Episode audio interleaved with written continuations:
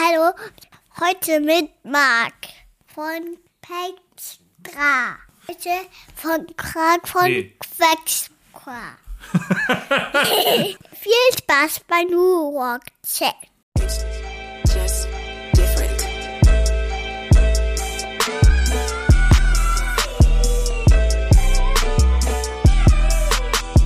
Und damit moin moin und schöne Grüße aus Berlin City heute. Es ist die Folge 158 und ihr seid wieder mal goldrichtig hier beim New Work Chat Podcast. Und heute freue ich mich auf Marc Bosold, Gründer und CEO des HR Tech Startups Pextra aus meiner Heimatstadt Rostock. Marc und ich stammen beide aus Mecklenburg-Vorpommern, waren beide weg und sind zurückgekehrt. Jetzt kann man sich fragen, warum. Genau darüber sprechen wir. Es lohnt sich nämlich, in Mecklenburg-Vorpommern zu leben und zu arbeiten. Nicht nur für Familienväter wie uns beide, sondern auch für Gründer und Gründerinnen. Marc war eine Zeit lang auch in Berlin, hat er bei Startups gearbeitet, darüber berichtet er. Er war dann auch im Ausland mit Frau und Kindern. Wie er das gemacht hat, wollte ich natürlich wissen, wie er da arbeiten konnte. Ich kann ja noch nicht mal zu Hause arbeiten mit den Kids. Und dann reden wir natürlich auch darüber, was Pextra macht. Es geht um Benefits, es geht um Kultur. Das ist ein großes Thema, um das sie sich kümmern. Und wir schauen natürlich auch in die Zukunft der Arbeit, in die Zukunft von HR. Da hat er ein Wörtchen mitzureden. Ich wünsche euch viel Spaß und wir hören uns am Ende der Folge nochmal wieder. Und damit moin und willkommen zu meinem Podcast New Work Chat. Ich freue mich sehr, dass Marc heute da ist. Schön, dass du da bist. Ja, moin Gabriel. Schön dabei zu sein. Wir sind beide in der Hansen-Universitätsstadt Rostock, gar nicht so weit voneinander entfernt, aber manchmal ist es auch ganz praktisch, wenn man einfach mit dem Setting, was man so zu Hause aufgebaut hat, einfach loslegt. Ähm, wie geht's denn heute? Ja, mir geht's äh, sehr gut. Ähm, es ist viel los bei uns natürlich. Also ich bin jetzt hier in so einer kleinen Call-Kabine äh, und ich sehe hier die Kollegen rundherum äh, noch irgendwelche Tische aufbauen. Wir brauchen mehr Büroplätze, weil wir Aha. dann doch auch äh, wachsen. Und hier geht's ab bei uns. Ja, aber mir geht's gut. Danke der Nachfrage. Bei dir auch alles gut? Danke, auch der Nachfrage. Ähm, ist ja auch ein Chat. Gerade so Gesundheit, ne? Ja, danke. Mir geht's wieder besser, wieder gut. Ähm, nachdem ich ja Anfang des Jahres da ziemlich aus der Bahn geworfen wurde. Aber es ist schon krass, wie, wie der Körper sich dann auch wieder erholen kann und dieser Regenerations-Superkraft, äh, wie, wie krass die eigentlich ist. Also das ist schon wirklich erstaunlich. Und wenn man einmal was hatte mit Krankheit, dann weiß man ja Gesundheit auch noch viel, viel mehr zu schätzen. Ja, lass uns gerne einsteigen, Marc. Wir haben einiges zu besprechen. Äh, es geht um Familie, um Rostock, um Startups, um New Work, um Benefits, äh, um Kultur, viele, viele Themen. Wir fangen mal ganz vorne an. Wie würdest denn du eigentlich meiner neunjährigen Tochter Mathilde erklären, was du persönlich so tust? Ja, ich würde ihr erklären, dass äh, es die Möglichkeit gibt äh, für ähm, Arbeitgeber, ähm, den Mitarbeitenden zusätzlich zum Gehalt, was man ja so bekommt, ähm, Extras bereitzustellen und dass das natürlich trotzdem teilweise sehr aufwendig sein kann für die Personalabteilung und die Leute, die das abwickeln müssen und deswegen wir eine digitale Lösung bereitstellen, die den Personalabteilungen ermöglicht, das Thema Mitarbeiterbenefits, mitarbeiterzentriert und in das Jahr 2023 gebracht äh, umzusetzen. Das wäre so mein erster Anlauf und dann kommen wahrscheinlich zehn Nachfragen von Tochter. Und wenn sie jetzt nochmal nachfragen würde, was machst du dabei? Was ist so deine Aufgabe? Genau, ich bin Gründer und Geschäftsführer. Das heißt, äh, ich habe das Unternehmen ins Leben gerufen und äh, ja, mein Team dann auch aufgebaut, um ähm, aus meiner Vision und meiner Idee dann auch äh, ein wirkliches, reelles Produkt, ein Softwareprodukt dann auch zu machen. Und komme aus dem ähm, Tech- Tech-Bereich, HR-Tech, wenn man so möchte. Ja, da wollen wir nachher auch gerne nochmal nachfragen, was so seine, deine Story ist. Äh, zweite Frage auch nochmal an dich. Mit welchen fünf Hashtags würdest du dich eigentlich beschreiben? Daddy of Two bei mir. Also ich habe zwei Söhne. Ähm, ich bin Vinylliebhaber, also Vinyl wäre ein Hashtag. Ähm, ich trinke gerne auch mal einen guten Scotch, also Whisky vielleicht als Hashtag. Äh, Startup und ja, Digital. Das wären so, glaube ich, waren fünf, oder? Ja, ich glaube, das sind auch Hashtags, die ich auch so unterstreichen würde. Also es verbindet uns sowohl das Thema Familie als auch äh, Musik. Ne? Darüber haben wir uns ja auch ein Stück weit mhm. kennengelernt. Äh, die Liebe zur Musik äh, und ich finde sogar in der Schallplatte manifestiert sich die Liebe so richtig. Also das hat einfach noch mehr Seele als eine MP3. Äh, wobei eine MP3 gibt's ja heutzutage auch nicht mehr. Es wird alles gestreamt. Ähm, aber gib uns doch mal gerne mal so einen kleinen Background. Wo kommst du eigentlich her? Ähm, wie bist du so long story short, äh, zum Startup-Gründer geworden? Ja, also ich bin gebürtiger Neubrandenburger, also von daher äh, Kind äh, aus Mecklenburg-Vorpommern auf jeden Fall. Ähm, bin dann ähm, zum Studieren nach Berlin gegangen, ähm, damals bei IBM, das war so ein Dualstudium, ähm, war Wirtschaftsinformatiker. Das heißt, schon immer konnte ich mich nicht so richtig entscheiden, bin ich jetzt eigentlich so der Programmierer und so komplett Tech oder äh, bin ich auch in anderen Bereichen unterwegs? Ähm, und ja, nach meiner Zeit so in diesen großen Unternehmen und auch im Mittelstand bin ich halt in die Startup-Szene in Berlin gerutscht. Und da habe ich mich halt zum ersten Mal so richtig wohlgefühlt, wo ich irgendwie wusste, okay, ich kann hier so sein, wie ich bin ähm, und ich kann auch mein Potenzial irgendwie auf die Straße bringen. Ich habe ähm, gemeinsam mit einem Freund ähm, eine Beratung aufgebaut für Daten, also Analytics, Business Intelligence und war so der erste Mitarbeiter in, in dieser Agentur. Und ähm, nicht nur, dass wir halt selber irgendwie auf nachher 30, 40 Leute gewachsen sind, sondern wir haben auch ganz viele ähm, Unternehmen in Berlin begleitet, wo das Gründerteam vielleicht zwei, drei, vier Leute waren, die dann aber so diese Skalierung nachher hatten bis 200, 300, 400 Leute und das halt nicht nur irgendwie ein, zwei Mal, sondern sehr viele verschiedene Erfolgsgeschichten.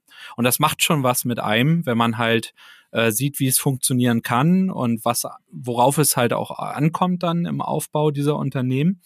Hatte aber irgendwann, also Frau, zwei Kinder, verheiratet, äh, hatte irgendwann keine Lust mehr auf Berlin. Und äh, uns hat das so hat viel mit Lebensphase zu tun, oder? Das ja, voll. Also so zum Studieren und ähm, auch natürlich Party machen, ähm, WG, Studien-WG und so weiter. Das war alles super. Und mhm. natürlich auch, um Wissen aufzubauen. Also um so diese Startup-Szene. Äh, da gab's also BI Analytics war früher äh, in der Zeit, wo wir das beraten haben, noch ein totales äh, neues Thema, ähm, wo viele Unternehmen auch keine eigenen Bereiche hatten, keine eigenen Ressourcen die überhaupt das Wissen hatten. Und das ist total cool, wenn man irgendwie so praktisches Wissen da direkt mitbekommt und die Themen, wenn sie entstehen, schon Intus bekommt. Ne? Mhm. Und ähm, ja, äh, irgendwann hat unsere Lebensphase dann gesagt, wir müssen hier weg, ähm, wir müssen raus aus Berlin. Ähm, das war so ein bisschen auch das Einschulungsthema bei mhm. meinem äh, großen Sohn.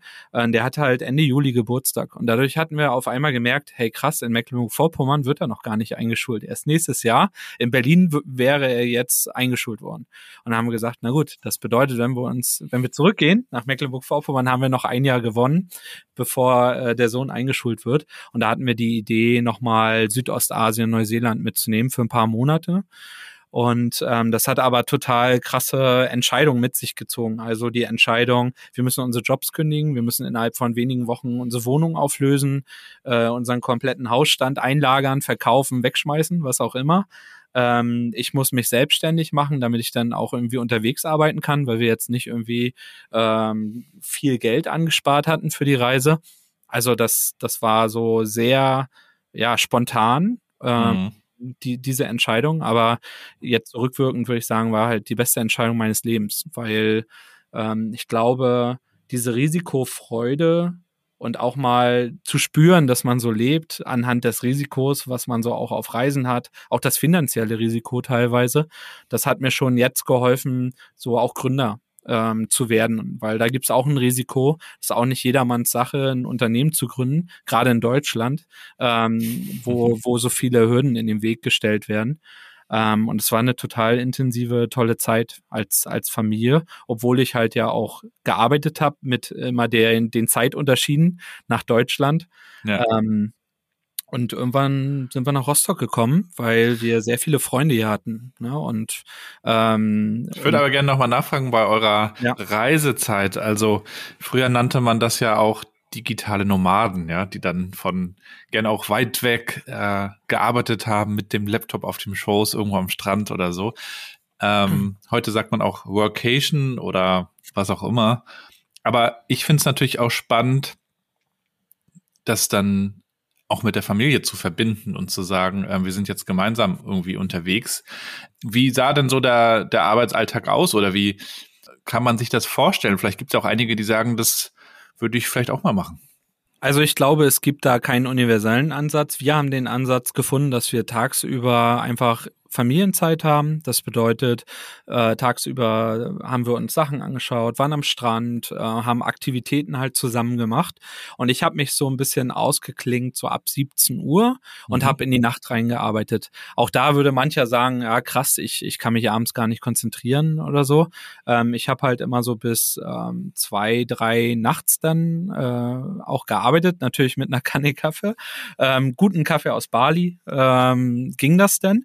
Hab dann halt am nächsten Tag einfach ein bisschen länger geschlafen. Der Vorteil war, dass ich in der deutschen Zeitzone war damit. Mhm. Das heißt, äh, man hatte so sieben Stunden Zeitunterschied. Und wenn ich jetzt 17 Uhr anfange zu arbeiten, war das halt in Deutschland 10 Uhr und hat sich dann, sag ich mal, auch für die Abstimmungscalls, die man hat, ähm, immer ganz gut mit den Kunden in Deutschland gedeckt, die ich dann hatte als Freelancer. Mhm. Und für uns war eigentlich dieser Ansatz ganz gut. Wochenende war dann halt auch Wochenende. Also ähm, da habe ich entsprechend dann auch nicht gearbeitet. Und ich habe auch teilweise so einzelne Wochen Urlaub gemacht, so wie man das halt jetzt auch machen würde, wenn man nicht unterwegs ist. Ähm, muss aber sagen, das war für mich ein Modus, der okay war für, für ein paar Monate. Ich hätte das jetzt aber auch nicht zwei, drei Jahre so durchziehen wollen, ne? auch von den Tag-Nacht-Rhythmus und so weiter. Aber so haben wir eigentlich optimal, sag ich mal, Familienzeit tagsüber rausgeholt. Ähm, ja, hatte aber, wie gesagt, egal wie man es macht, ähm, es hat immer Vor- und Nachteile. Ja. Also natürlich muss man eine Arbeitsumgebung schaffen. Man braucht Strom, man braucht äh, Internet, man braucht Ruhe vor allem. Ich saß teilweise äh, auf Campingplätzen in irgendwelchen Küchen, wo die Leute halt nebenbei äh, ihr Armbrot zubereitet haben, ne, weil das irgendwie der einzige Ort war, wo man so telefonieren konnte oder mit WLAN. Also es war teilweise sehr anstrengend, immer diese Infrastruktur bereitzustellen dafür. Und man muss auch sagen, ich kannte alle Kunden vorher schon oder alle Kollegen, mit denen ich da zusammengearbeitet habe. Es sind eigentlich keine neuen Kundensituationen entstanden, als ich auf Reisen war. Das heißt, ich hatte immer so ein Grundsetup an, man kennt mhm. sich schon, man ist eingearbeitet, man hat zusammengearbeitet, äh, bevor ich losgelegt habe. Ja, ja, aber für uns war es, hat es funktioniert, auf jeden Fall. Weil man, meine Frau und ich manchmal äh, Dokumentationen sehen von Familien, die Weltreisen machen und dann sieht das alles so machbar und irgendwie einfach aus und dann sagt sie manchmal auch, das hätten wir eigentlich auch machen sollen. Mittlerweile sind die Kids zu groß, ne? Dann sind sie irgendwann im Schulalltag drin, dann ist das nicht mehr so machbar. Bevor sie zur Schule gehen, ist sowas mhm. vielleicht eine Idee, äh, gerade wenn man digital arbeiten kann, kann ja auch nicht jeder, aber was würdest du da vielleicht nochmal als Tipp mitgeben, wenn man sich da jetzt wirklich auch äh, mit der Frage beschäftigt, wie, wie, wie geht man sowas an?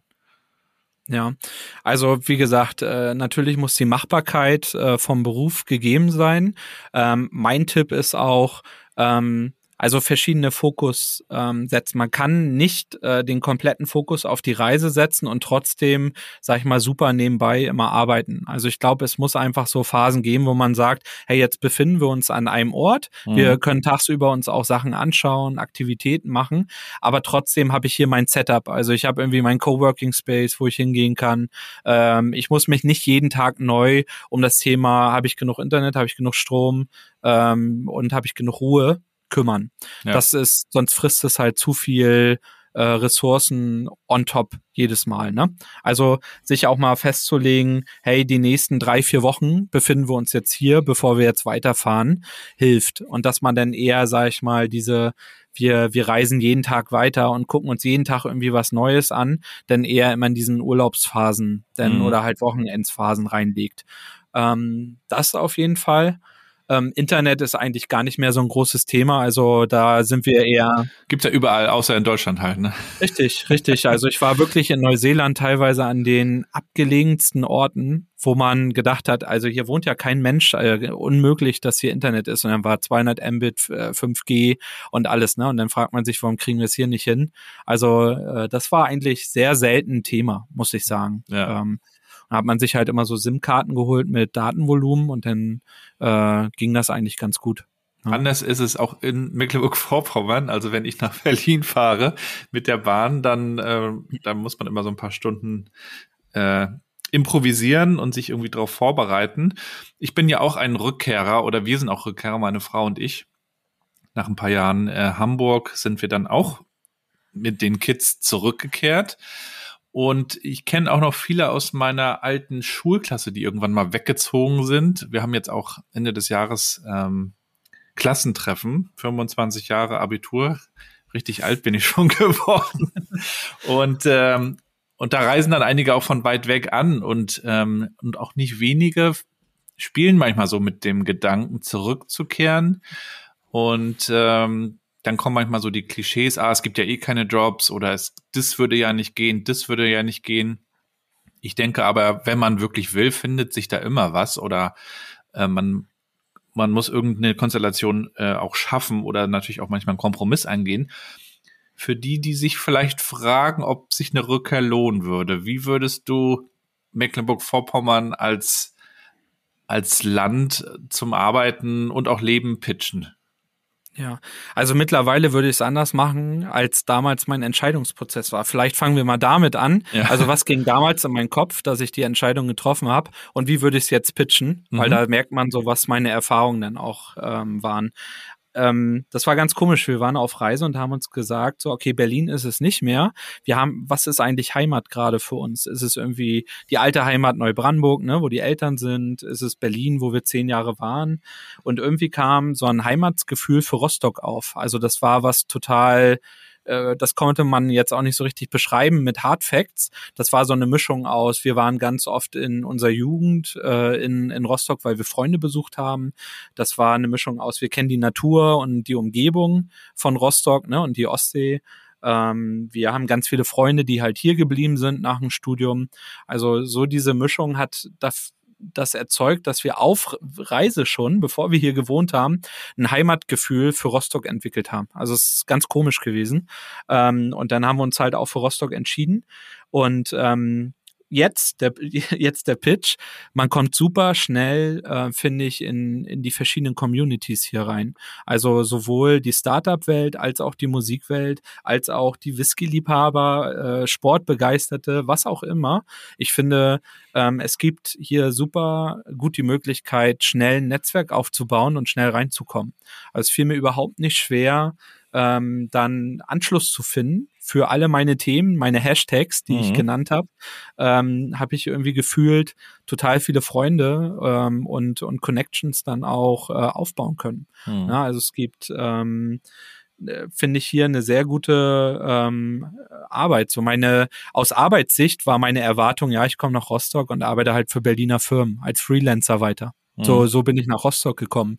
Und dann habe ich schnell gelernt, ey, hier, hier gibt's auch voll viele Menschen, die was bewegen wollen, die was verändern wollen. Und vor allem dieser Raum für Veränderung ist halt noch viel größer als in Berlin. Ne? Also mhm. in Berlin ist man halt das tausendste, zehntausendste Startup, was irgendwie die, das Geschäftsmodell äh, macht, was fünf andere Startups in, in äh, Berlin auch machen wollen. Ne? Und ähm, in Rostock ist noch so viel möglich, einfach auch durch, durch die Universitäten, Hochschulen. Also man kommt an, an Menschen äh, auch aus dem Tech-Bereich, ne, die, die ordentlich was mitbringen. Man hat schon Startups. Mir war nicht bewusst, dass Rostock eine Startup-Szene hat und auch eigene Software-Startups hat.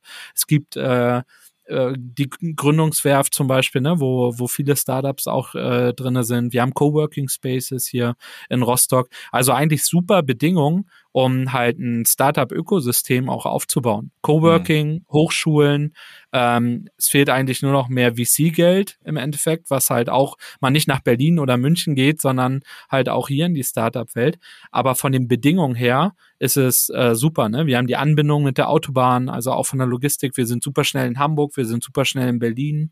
Ähm, oder in Dänemark. super schnell auch in Dänemark, genau. Ähm, also ich finde, sehr, sehr gute Standortfaktoren, hm. ähm, die dafür sprechen. Ne? Wir haben ähm, einfach eine, eine Kultur, wir sind das Kulturzentrum von Mecklenburg-Vorpommern. Also mir fehlt es nach Berlin äh, an nichts äh, im kulturellen Bereich. Also Konzerte, äh, Theater, Kino, was auch immer, Veranstaltungen. Ich habe ja alles, was ich brauche. Ne? Hm. Und finde ich, dass das ist ähm, einfach, hier hat man noch Raum für, für Verbesserungen und was zu bewegen. Und kurze Wege. Rostock ist ja auch so die 10-Minuten-Stadt. Oh, ja.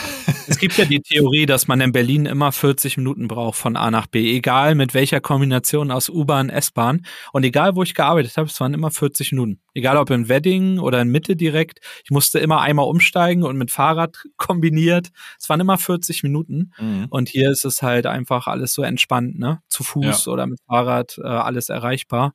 Das, das ist halt auch Lebenszeit, die man hat. Absolut. Ja, und dann kannst du uns ja auch noch mal mitnehmen, wie kam es dann eigentlich auch zu der Idee, Pextra zu gründen als Startup? Was war so die Story? Wie ist es entstanden? Ja, also ich kam ja aus diesem äh, BI Analytics Bereich als als Freelancer und ähm, wie gesagt, hatte erst so die Erwartung, ich arbeite jetzt für Berliner Firmen in dem Bereich weiter, habe aber Startups in Rostock kennengelernt, äh, die halt im Personal-HR-Bereich unterwegs waren. Mhm. Und habe gemerkt, ich will das eigentlich gar nicht mehr. Auch diese Remote-Arbeit hatte ich schon satt vor Corona, weil ich ne, äh, so ein digitaler Nomade einfach mal war. Mich, äh, aber ich habe dann einfach Durst gehabt nach, ich will ins Office, ich will mit Teams zusammenarbeiten vor Ort, ich will die Menschen auch mal wieder sehen, ich will auch mal den den, den Schnack äh, an der, an der äh, Kaffeemaschine haben. Also ich habe mich wirklich danach gesehnt, vor Ort zu arbeiten. Und dadurch, dass Rostock eine Startup, ein Startup-Ökosystem auch hatte, habe ich halt eine Firma gefunden, die in diesem Payroll-Bereich äh, unterwegs waren, ähm, als, als Tech-Unternehmen und habe da halt auch sehr, sehr viele Menschen kennengelernt, äh, die jetzt meine Freunde sind, mit denen ich ganz viel Zeit verbringe ähm, und habe mich so in diesen Payroll-Lohnabrechnungsbereich reingeackert und habe dann aber gemerkt, okay, wenn man Lohnabrechnung macht, so Lohnzettel, da sind ja halt auch so Benefits drauf, ne, die Gehaltsextras, aber so richtig cool ist es noch nicht gelöst im Markt. Ne, das ist immer so Gießkanne. So, wir führen jetzt mal eine Sache ein, die ist halt aufwendig für die Personalabteilung, äh, deswegen machen wir auch nur eine Sache und nicht zehn. Ähm, und dann kippen wir das über alle rüber. Ob, die das cool finden oder nicht, ist eigentlich egal. Wir machen das jetzt einfach, weil man kriegt ja mehr Netto vom Brutto raus und wir sparen ein bisschen Sozialversicherung und Lohnsteuer. Und habe mir dann so überlegt, okay, wie kriegt man das Thema vielleicht so in so einen New Work-Ansatz in einer mitarbeiterzentrierten Welt so ein bisschen in das Jahr 2023 auch transportiert? Und da kam mir die Idee, ähm, als Arbeitgeber oder Arbeitgeberin möchte ich doch im Endeffekt definieren, was bezahle ich zusätzlich zum Gehalt, also was sind meine Kosten wie habe ich möglichst geringen Aufwand und wie sind die Leute happy? Weil dieses Thema Benefits ist ja zum Hygienefaktor geworden. Ich muss mich ja drum kümmern, wie um die Payroll, weil die Leute verlangen sind teilweise gewillt, auch Gehalt umzuwandeln, ne, für ihr Jobbike und so weiter.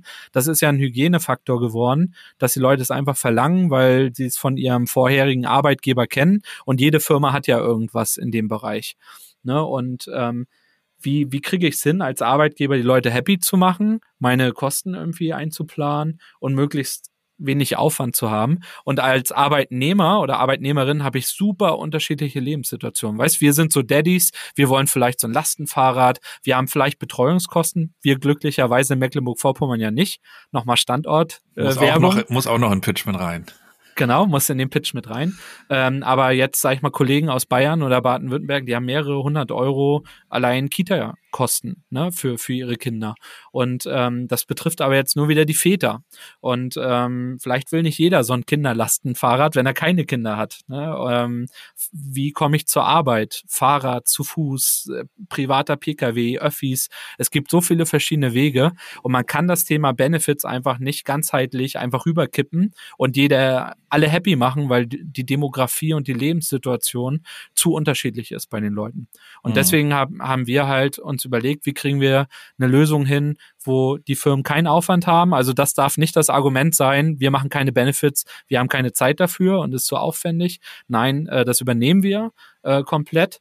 Ne, und äh, die Mitarbeitenden haben halt die Möglichkeit, über ein Budget das selbstbestimmt ähm, und New Work mitarbeiterzentriert äh, selbst zu entscheiden, wie sie es halt nutzen wollen. Weg vom Elfenbeinturm, wo die Personalabteilungen sagen, ja, das ist der Knaller das führen wir jetzt ein, ne, mhm. als ein Benefit.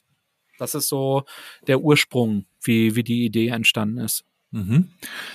Ja, es gibt ja auch so dieses Missverständnis, würde ich sagen, bei New Work, dass ähm, dass man ja nur möglichst viele nette Sachen äh, wie die viel zitierten Obstkörper und die Bällebäder und so weiter bereitstellen müsste, also diese Benefits und dann sind die Leute irgendwie happy und dann sind wir alle erfolgreicher, aber darüber müssen wir ja gar nicht reden. Ähm, viel interessanter ist aber, was, was hat das eigentlich auch mit der Kultur dann am Ende zu tun? Ne? Wie wirkt sich das aus, wenn man sich die Lebensphasen anschaut? Ähm, wie genau schaut man überhaupt auch hin, wie es den Leuten geht, was die Leute wollen, was sie brauchen? Ähm, und da würde mich natürlich auch interessieren, wie so dein Blick auf dieses ganze Thema Unternehmenskultur ist und wie ihr da eben euch auch mit beschäftigt. Und im zweiten Teil wäre es auch nochmal interessant zu hören, wie ihr euch eure Kultur anschaut und ähm, was ihr dafür tut, ähm, dass, dass man bei euch gerne arbeitet. Ja. Ja, das, ähm, das gibt Parallelen auf jeden Fall zwischen dem Produkt, wie wir es denken, und natürlich Kultur, wie wir sie uns vorstellen. Und ich glaube, die, die große Parallele ist Zuhören. Also wenn man ähm, irgendwie ein attraktiver Arbeitgeber sein möchte, dann muss ich ja erstmal verstehen, was wünschen sich die Leute, was, was ist ihre Perspektive, ähm, ihre Wünsche, ihre Bedürfnisse, ähm, ihre Lebenssituation. Also ich muss die verstehen, ähm, weil nur so kann ich dann auch gemeinsame Lösungen und eine gemeinsame Perspektive finden. Was ist jetzt für dich der perfekte Arbeitgeber oder das perfekte Unternehmen, wo du arbeitest? Ähm, und das haben wir sowohl in, in unserer Pextra-Plattform, ähm, weil wir halt die Bedürfnisse der Mitarbeitenden erfragen. Also wir haben so einen kleinen Assistenten ähm, in der App, der, der stellt halt Fragen und hört erstmal zu und erst dann geben wir Empfehlungen und selbst dann kann die, können die Mitarbeitenden noch sagen, interessiert mich, interessiert mich nicht, als sie, äh, wenn sie informiert sind. Und so machen wir aber auch alle Themen. Also wenn ich auch äh, Feedback-Gespräche führe, dann äh, fange ich nicht an mit, äh, guck mal, das habe ich beobachtet und das stört mich, sondern ich fange Feedback Gespräche immer damit an zu fragen, hey, wie geht's dir aktuell? Wie hast du so die letzten Monate wahrgenommen für dich?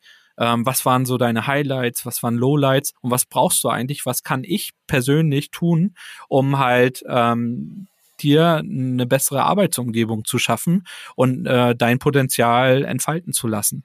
Ne? Und ähm, deswegen schließt sich für mich das Thema Benefits und New Work nicht aus, ne? auch wenn es mittlerweile, sage ich mal, ein Hygienefaktor ist und wir die Personalabteilung mit unserer Softwarelösung natürlich unterstützen wollen, äh, den Aufwand gering wie möglich zu halten, schließen sich die Themen nicht aus, weil auch das Thema Benefits kann man halt mitarbeiterzentriert machen. Dafür muss man aber zuhören und nicht davon ausgehen, dass man selber äh, weiß, was die besten Benefits für die für seine Mitarbeitenden sind. Ihr wart ja auch auf der Zukunft Personalmesse in Hamburg. Ich war ja auch vor Ort und äh, da wurde ja viel über HR und die Zukunft von HR gesprochen. Wie siehst du denn eigentlich so die Rolle vom Personalwesen oder von, von HR selber? Ähm, was muss sich da verändern oder, oder was verändert sich bereits? Ähm, es kommt ja so ein bisschen aus der Historie, das war einfach eine Abteilung im Unternehmen ähm, verantwortlich für diesen ganzen Orga-Kram, sag ich mal. Alles, was Lohn und so weiter angeht, äh, verantwortlich natürlich auch für, für ähm, neue Leute. Aber heutzutage geht es ja auch viel mehr eben um diese Kulturthemen, die dann alles durchdringen. Also wie siehst du das? Ja, also ich sehe eine Transformation in den Personalabteilungen, also so wie du es beschreibst. Ähm, wo kommt die Personalabteilung her? Aus einem sehr verwalterischen ähm, Gebiet, ne? also Lohnabrechnungen, teilweise Finanzbuchhaltungsaufgaben, ähm, äh, Krank Krankenzettel einsammeln, jetzt äh, die Geburtsurkunden von Kindern dank äh, Reform wieder der der Steuern. Ähm, also immer sehr verwalterisch und administrativ. Und ähm, ich denke, also viele sagen ja auch gar nicht mehr Human Resources, weil mhm. das ja auch so äh, Ressourcen, auch so, ne, man verwaltet Ressourcen, die Ressource Mensch. Und ich finde, es passt eigentlich gar nicht mehr so richtig in, in das Selbstbild, was viele äh, Personalabteilungen mittlerweile entwickeln für sich wir sind da für die Menschen. Also wir kümmern uns um die Anliegen der Mitarbeitenden. Und ähm, was muss man dafür tun? Man muss die äh, administrativen Aufwände, die da sind, halt auch ein Stück weit automatisieren. Also man muss dafür sorgen, dass man halt nicht die ganze Zeit Monkey Work macht und irgendwie in dieser Verwaltungsschiene hängen bleibt und gar keine Zeit mehr hat, sich um die Menschen zu kümmern, ähm, es gibt interessante Studien, also die Antwortraten von Personalabteilungen sind teilweise mehrere Tage. Die Leute trauen sich gar nicht mehr, die Personalabteilung irgendwas zu fragen ähm, für ihre persönlichen Anliegen, weil die so untergehen in dem administrativen Aufwand, der notwendig ist. Und das bedeutet, der erste Schritt, um überhaupt Freiraum zu haben für den Menschen, ist aus meiner Sicht, diese digitale Transformation zu gehen und zu gucken, welche Bereiche können wir denn abgeben, digitalisieren, automatisieren, die keinen Mehrwert erzeugen, dass die Menschen machen.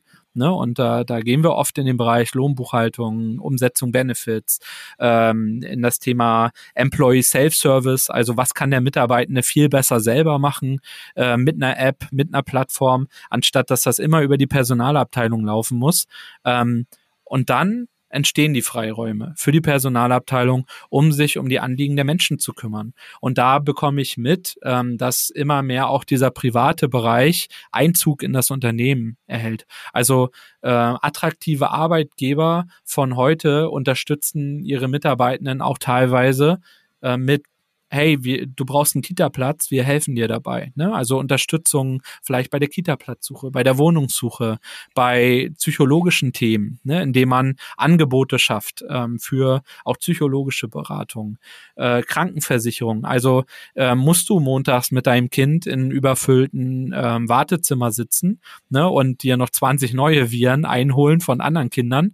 Oder gibt es da auch Wege, wie wir dich als ähm, Firma, Unternehmen unterstützen können?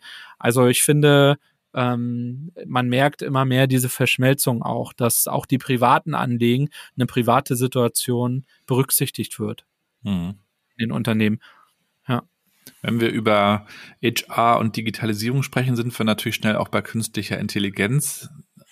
Aktuell so das Top-Thema vielleicht, was ja auch bei LinkedIn hoch und runter diskutiert wird was glaubst du eigentlich, welche Jobs fallen im HR-Bereich weg? Also was wird irgendwann übernommen oder was können wir übergeben? Man kann es ja auch positiv formulieren. Es ist ja viel vorstellbar, dass, ähm, dass du am Ende ein Vorstellungsgespräch mit einem Avatar führst, der einfach alles, äh, alles Wissen über dein Unternehmen hat und vielleicht auch gewisse Anforderungen, wer zu uns gesucht wird, zu dieser Rolle und so weiter, bis hin zum Cultural Fit. Ähm, natürlich diese ganzen Abrechnungs-, äh, Buchhaltungssachen könnte man äh, abgeben. Es braucht natürlich immer noch den Mensch, denke ich, der da Zusammenhänge herstellt und auch auf neue Ideen kommt an irgendeiner Stelle. Aber was, was hast du da für einen Blick so in die Zukunft Richtung Digitalisierung und KI?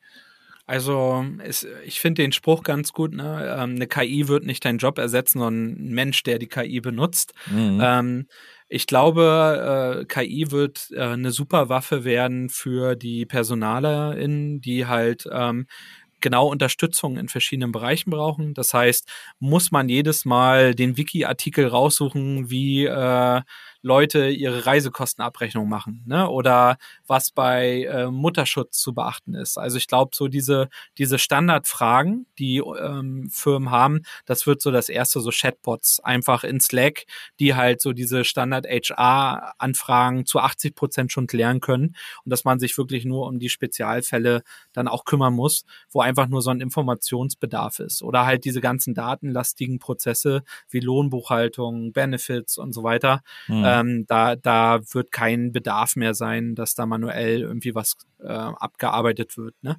Belegprüfungsprozesse, also Nachweise von irgendwas, ne? die die Mitarbeitenden einreichen müssen. Ich glaube, das wird alles kein Thema mehr werden. Ähm, ich weiß nicht, Recruiting ist für mich, also aus meiner persönlichen Erfahrung, was total menschliches, ähm, weil gerade da geht's auch bei mir zumindestens viel um Bauchgefühl. Also äh, es sind nicht die Hardfacts des Lebenslauf. Ähm, wahrscheinlich kann eine KI auch die Stimmlage und welche ja. Wörter du äh, benutzt und so weiter auswerten ähm, und dir ähm, so ein psychologisches Profil anfertigen ne, von dem Bewerber und gucken, passt dieses psychologische Profil zu deiner Unternehmenskultur? Läuft noch ein ja? Lügendetektor mit durch. Richtig. Ähm, aber das wäre zum Beispiel so ein Bereich, den ich extrem ungerne abgeben würde, weil ich das äh, irgendwie in dieser zwischenmenschlichen Interaktion super spannend finde im, im Recruiting. Mhm. Ähm, Gleiches gilt auch für ähm, Gespräche, also vertrauliche Gespräche von Mitarbeitenden mit der Personalabteilung.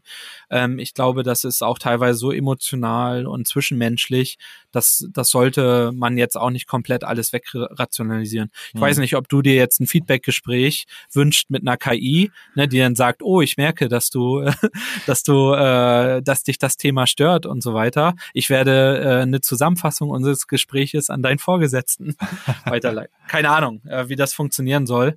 Ähm, das sehe ich erstmal nicht sondern mhm. erstmal so die erstmal die Hausaufgaben machen, ne? Die ja. die Themen, die offensichtlich sind. Also die nervigen Prozesse, wo ja auch kaum ein Mensch mehr Lust hat.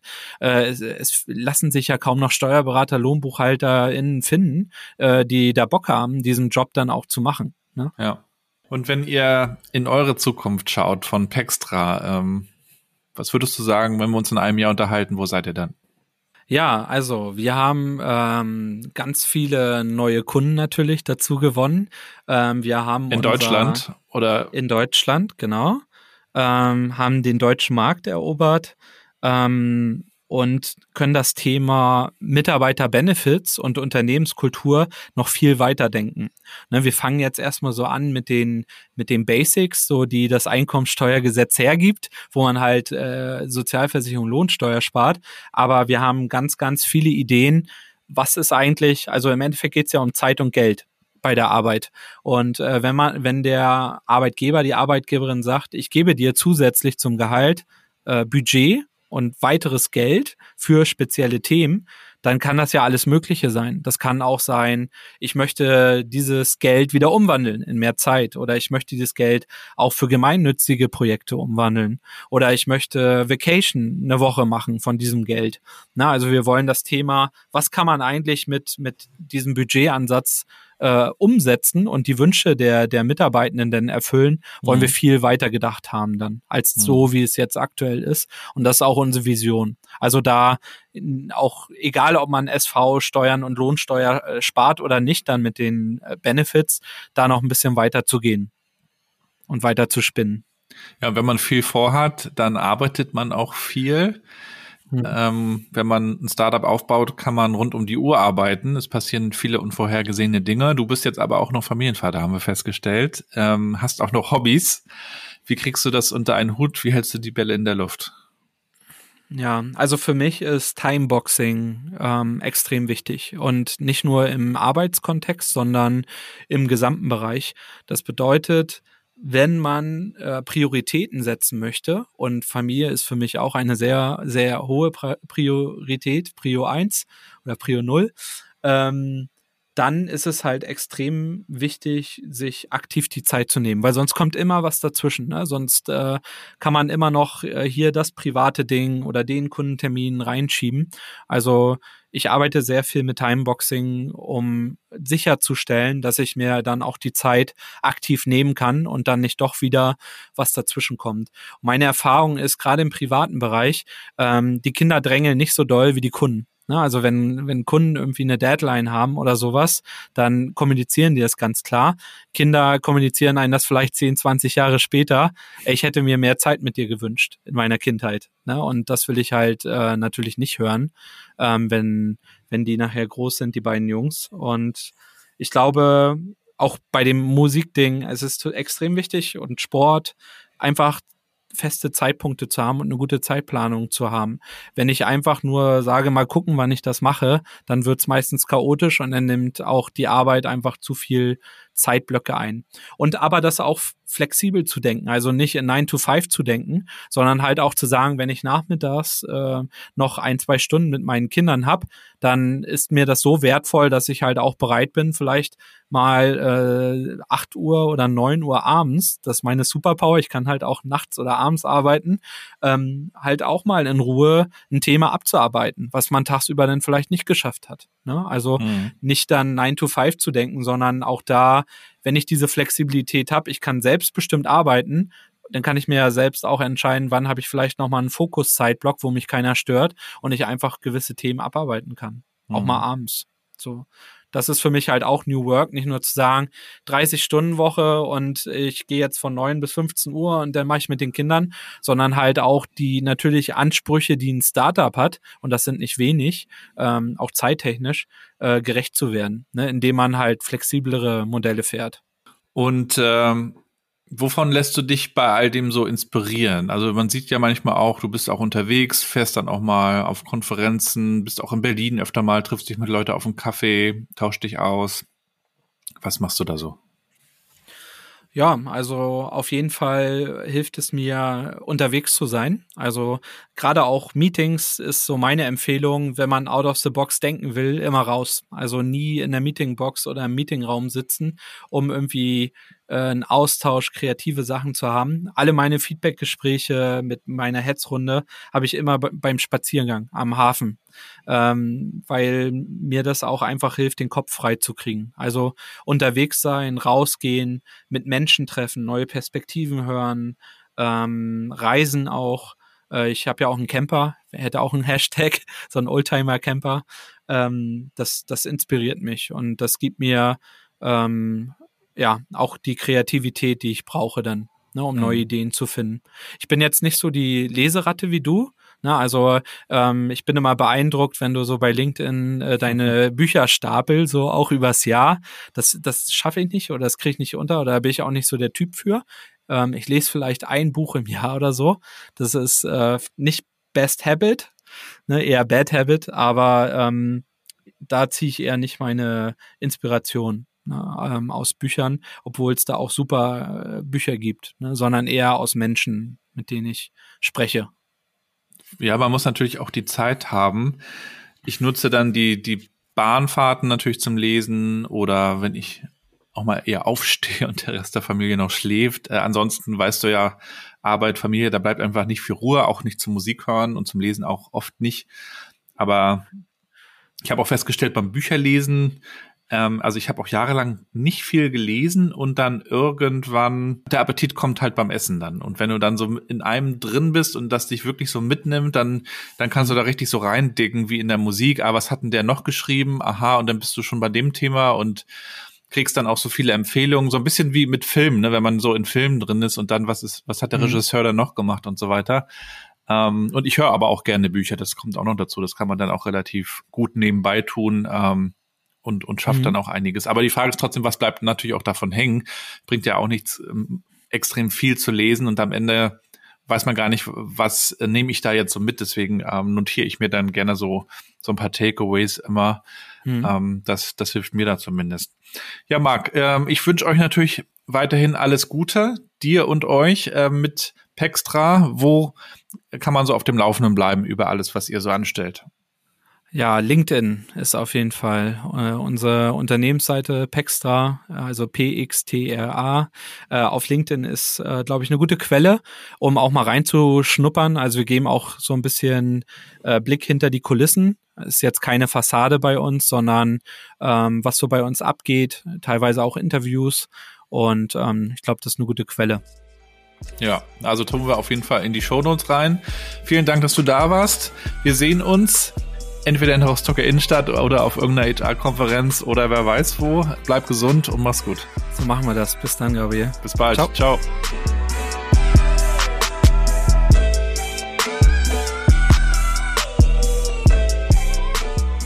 Und damit sind wir auch schon am Ende der heutigen Episode. Checkt mal alle Links zu Marc, zu Pextra, LinkedIn und Website packe ich euch natürlich in die Show Notes. Viele Grüße aus Berlin heute, bleibt gesund und bleibt connected.